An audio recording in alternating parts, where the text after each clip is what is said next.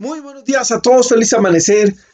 Eh, bueno, a muy buenos días, bienvenidos a con Todos, el devocional del Ministerio de Oración de Casa sobre la Roca.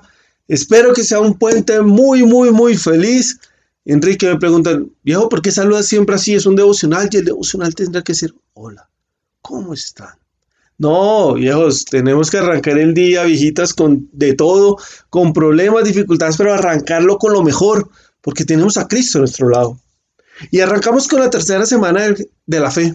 Y tu fe se tiene que renovar. Tu fe tiene que entrar a la teoría F5. ¿Qué es F5? Tú entras a tu teclado, le das F5 y se actualiza una página de internet.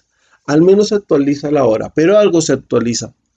Y así tiene que ser tu vida en este tiempo de pandemia, en este tiempo de necesidades, de dificultades, donde el desempleo está por el casi el 20 y pico por ciento, donde eh, desaceleración económica de más del 15%, eh, bueno, muchas cosas, es momento que tu fe tenga un F5. Y así que vamos con la tercera semana de la fe. Y esto lo hemos llamado el harakiri de tu testimonio. Santiago 2.17 dice, así también, la fe por sí sola, si no tiene obras, está muerta. ¿Y qué es el harakiri? A mí me gustan las películas de época, de pelea, de guerreros, me parecen muy bacanas. Y las de Samurai me encantan, pero pues hay una parte que me gusta que es el harakiri. Y es, el harakiri es tomar la decisión de quitarse la vida porque estás en deshonra.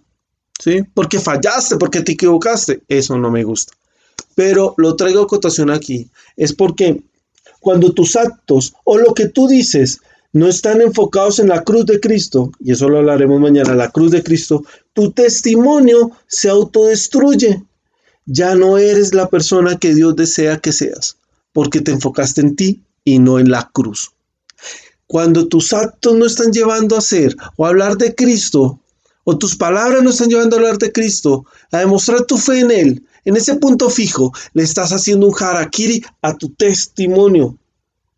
Te dice ser hijo de Dios, pero tus palabras y tus actos dicen otra cosa. Tú eres una hija o un hijo de Dios, así que tú tienes que demostrarlo. Tu fe no debe ir en contra de tus actos, de tu testimonio. Tu fe, ¿dónde está en este día? ¿En qué tienes puesta tu fe? ¿En un trabajo? ¿En una persona? ¿En un sueldo? ¿O en la cruz? En la cruz de Cristo. ¿Tus obras van o están siendo testimonio de la fe de Cristo? Tus obras sí están diciendo, hey, yo creo en Cristo, a pesar de los problemas, a pesar de las dificultades, creo en Cristo tu testimonio. No olvides que tu testimonio es el megáfono de tu fe en Jesucristo. Tu testimonio, y no estoy hablando del testimonio, Dios me sanó del cáncer, Dios me... No, no estoy hablando de ese supuesto gran testimonio. Estoy hablando de ese testimonio del día a día en tu casa, en tu trabajo, en tu oficina, en tu estudio, con tus amigos. Hey, ¿cuál es tu testimonio allí? ¿Qué estás dando? Para hablar de Jesucristo. A tu esposo, a tu esposa con las cuales tienes dificultades. Y sí, en este tiempo que ya llevamos más de 120 días eh, encerrados, muchos roces, muchos problemas, ya no aguantas, quisieras un día para ti solo, para ti sola.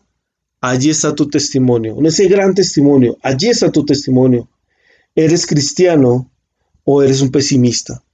El pesimismo es el harakiri del cristianismo, de tu testimonio. Así que hoy Levanta tu fe, dale F5 en ese teclado espiritual, que tu fe se rehabilite hoy y comiences a decir, Señor, no más negativismo, no más. Sí hay problemas, sí hay dificultades, sí, pero Señor, yo hoy decido poner mi fe en la cruz. Gracias Señor por eso, porque ponemos nuestra fe en la cruz. Gracias porque tú eres Dios. Gracias porque tú eres Rey. Gracias por ser Señor. Gracias Señor, porque mi testimonio hoy no se va a sacrificar. Mi testimonio hoy va a dar fruto. En el nombre de Jesús, amén y amén. Nos vemos mañana. Feliz día a todos. Deben compartir, deben share. Un abrazo a todos. Chao.